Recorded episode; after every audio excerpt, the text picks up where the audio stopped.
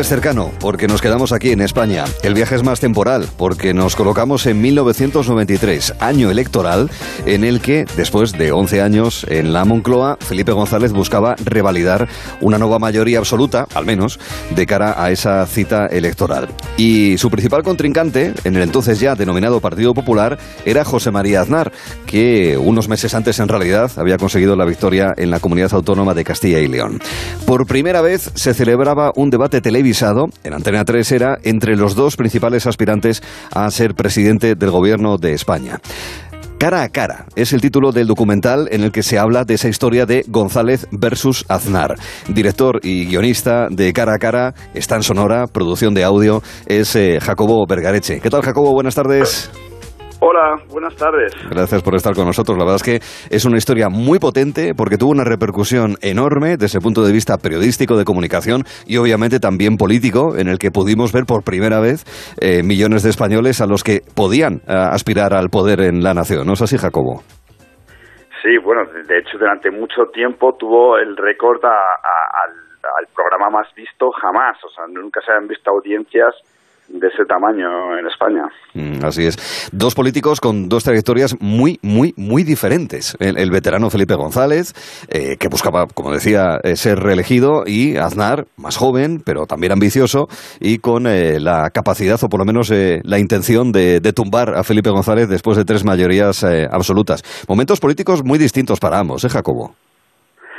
Bueno, uno empezaba a peinar canas y parecía imbatible y, el otro como llegaba como con un bigote y era una cosa en esa España que entonces tenía tantas ganas de ser moderna, eh, eh, parecía que era imposible vender a una persona como Aznar y, luego él encontró la manera, ¿no? Mm, así es. Felipe González y Aznar en el mismo estudio discutiendo entre ellos, oímos. González no termina de encontrar el tono para hacer frente a un rival implacable. Solo habla de logros socialistas del pasado.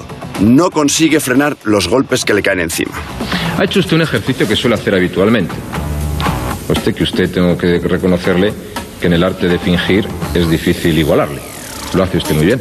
pero no he querido ser ofensivo con usted. No, ofensivo no ha sido en ningún caso. Ofensivo a lo mejor habrá, no digo que no he querido ser ofensivo, pero usted sí cae en esa. No, no, el arte de fingir yo desde luego no voy a, competir con usted. Dice usted, las cifras Felipe González se alargan sus intervenciones y se queda sin tiempo.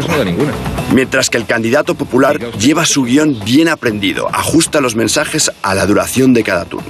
Señor González, tiempo. Sí, mm, eh, yo extenderse porque si no tenemos la necesidad de equilibrar. Adelante. Perdone, yo creo que estoy ajustándome estrictamente. Ni en el crecimiento de la economía. La verdad es que Jacobo, en la voz de ambos, aparte de la sustancia, incluso en el tono, se nota distinta actitud. Un Aznar más al ataque y un Felipe más, no la defensiva, pero más displiciente, tal vez. Bueno, Felipe, la verdad es que le cayó la del pulpo en ese primer, eh, ese primer debate no, no se lo tenía aprendido y, no sabía muy bien lo que se enfrentaba. No es lo mismo debatir en el Parlamento, que tienes tiempo infinito, te puedes pasar dos días en el debate de la Nación, que, que en, la tele, que, es un formato que no puedes aburrir a la gente y tienes que comunicar en dos minutos. Y Aznar, eso ya lo sabía porque le habían entrenado bien porque se había visto ante la cámara y, tenía un guion. Eh, entonces, claro, uno estaba dentro del formato y el otro estaba fuera. Mm. En este caso, las voces, también la de Manuel Compovidal, bueno, y también de otros protagonistas que estaban detrás, ¿verdad? Forman parte del documental que está en Sonora, de, cara a cara. Como tenemos más o menos eh, las imágenes de ellos, la potencia de sus voces se realza de alguna manera en este documental de cinco capítulos. ¿No te parece, Jacobo? Sí, sí, sí. O sea, cuando a veces cuando quitas la imagen y te paras a escuchar es cuando cuando te das cuenta de, muchas cosas. Aparecen matices que que, que eh, bueno, de hecho en, en, el, en ese primer debate televisivo entre candidatos que fue el de Kennedy Nixon fue totalmente diferente la percepción de los que lo escucharon por la radio de los que lo vieron en la televisión Eh, es que no es lo mismo escuchar que ver y escuchar. Uno no se distrae con los detalles cuando está escuchando. Mm, así es. Bueno, de hecho, el primer capítulo se llama Buscando un Kennedy. Además, es, es así como, como abrís tomando el enlace de esa referencia de la, de la televisión americana.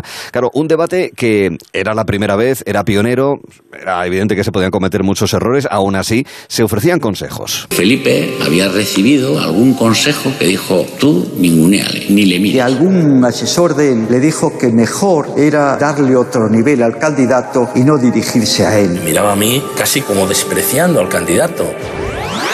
Es, muy llamativo porque, bueno, en, eh, protagonistas del documental son también eh, Javier Arenas, Miguel Ángel Rodríguez, parte de PP, eh, socialistas, pues, por ejemplo, Ignacio Varela, Joaquín Almunia, entre, entre otros muchos. Esa parte de lo que hay detrás también lo contáis, Jacobo. Bueno, sobre todo contamos lo que hubo detrás, o sea, cómo, cómo se organizó, cómo se preparó, cómo se preparó la, la gran historia es cómo es la revancha de Felipe ¿no? y cómo él hmm. aprende en una semana a, debatir en la tele, se pone las pilas y, es una gran revancha, no tiene un efecto Rocky. Ahí, entonces vamos a ver a, todos los equipos que hay detrás, que ya sabemos que un, un político da la cara, pero detrás tiene un enorme equipo que está pensando cuáles son los mensajes y cómo hay que darlos. Hmm. Exacto. Y como decías, así es, hubo un primer debate, hubo un segundo debate, eh, ambos en cadenas privadas, en Antena 3, posteriormente luego fue en Telecinco, donde cambiaron bastante las cosas porque digamos que aprendieron los dos. Me da la sensación más Felipe que, José María Aznar. Eh, no sé, cuando planteasteis el, hacer el documental, recuperar y a través de una producción sonora, como es eh, en este caso cara a cara, la gente que os decía, el propio Manuel Campo Vidal y también otros de los que eran protagonistas. Jacobo? Pues, eh, bueno, la verdad es que todos, mm, el año que viene van a pasar 30 años de esto. Mm. Y, a todos les gusta, les gustaba, eh, eh, bueno, dejar claro cuál, fue su papel y cuáles fueron sus contribuciones. Y, y, una cosa increíble de este documental es ver cómo varía la historia según quien la cuente y quién se atribuye los errores y quién se atribuye los aciertos y, vemos que hay un desencuentro total y que sigue habiéndolo hoy en día, ¿no? Y entonces la, lucha por el control del relato pues ha sido hmm. muy muy importante eh, y les, yo creo que les hemos dado a todos una oportunidad pues de, contar cuál fue su papel y, qué es lo, y qué es lo que hicieron bien, ¿no? Y, y si te fijas mucha de la gente que ha hablado ahí hoy en día tiene papeles importantes en, la política y ha sido muy relevante y, esos fueron sus comienzos. Sí, sí.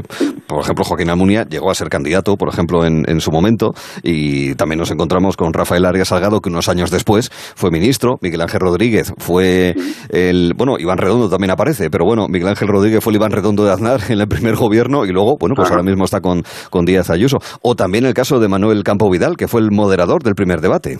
Sí, que a mí me vale. Y Arenas me dijo, sí, pero cuéntaselo tú a mi jefe. Pues vamos a contárselo. Y bueno, la conversación fue curiosa, ¿no? Porque el tema de las negociaciones también es un punto muy importante de ese backstage, ¿verdad, Jacobo?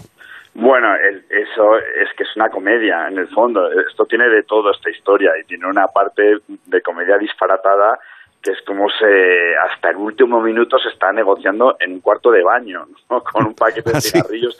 el pacto de los baños, sí, sí. pues ahí están Chiqui Venegas y, y Arenas fumando cigarrillos detrás de otro mientras Olga está inventándose cosas para ganar tiempo porque el debate estaba en suspenso, no se ponían de acuerdo con quién era el último en hablar, ¿no? cuál era el último turno. Mm, sí, señor.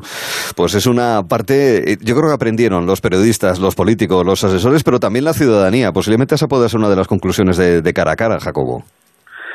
Nosotros nos gustaría que fuese así. De hecho, Nacho Varela tiene ahí una cosa que, que, está muy bien, que, que, sintetiza mucho, yo creo que el espíritu de esto, que es que durante mucho tiempo los políticos pensaron que un debate era un instrumento táctico, ¿no? Se hacía si convenía y si no, no se hacía. Mm. No que era una exigencia democrática. Sí, no se veían obligados a ellos, ¿verdad? Sí. Claro, y hoy en día ya, o sea, no hacer un debate pues eh, sería imperdonable, no sería muy impresentable. Es una cosa que, que, todos exigimos.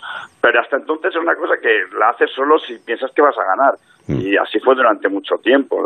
Eso es que en 30 años solo se hicieron dos, esos dos en una semana.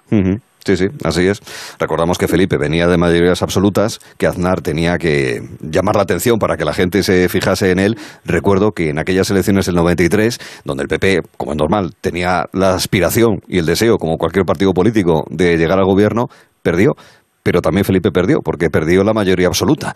Que entonces eso empezó, eh, empezó ya el 30% para Cataluña de Puyol, porque tuvieron que empezar a pactar con él, al igual que con el PNV. O sea que recordamos esos momentos de primeros de los años 90. Momento importante de la democracia española que podemos recuperar escuchando con la potencia de la voz en cara a cara González versus Aznar esta, esta producción sonora en Sonora. Es ahí donde lo podemos eh, escuchar para en realidad verlo a través del guion, la dirección y narración de Jacobo Vergareche junto al conjunto del equipo. Jacobo, muchísimas gracias. Es súper interesante. Enhorabuena. Pues muchas gracias. Me gustaría decirte que es una codirección y co Codirección con Jerónimo Andreu, correcto. Jerónimo Andreu es, es realmente el que más ha dirigido aquí. Eso hay que hay que darle crédito por ello. Yo tuve la idea, pero Jerónimo aquí es el geniecillo que ha sabido darle forma a esto. Co-guionista y codirector Jerónimo Andreu, Jacobo Vergareche, este último nuestro interlocutor para hablar de cara a cara en Sonora. Un abrazo y cuídate, Jacobo. Gracias.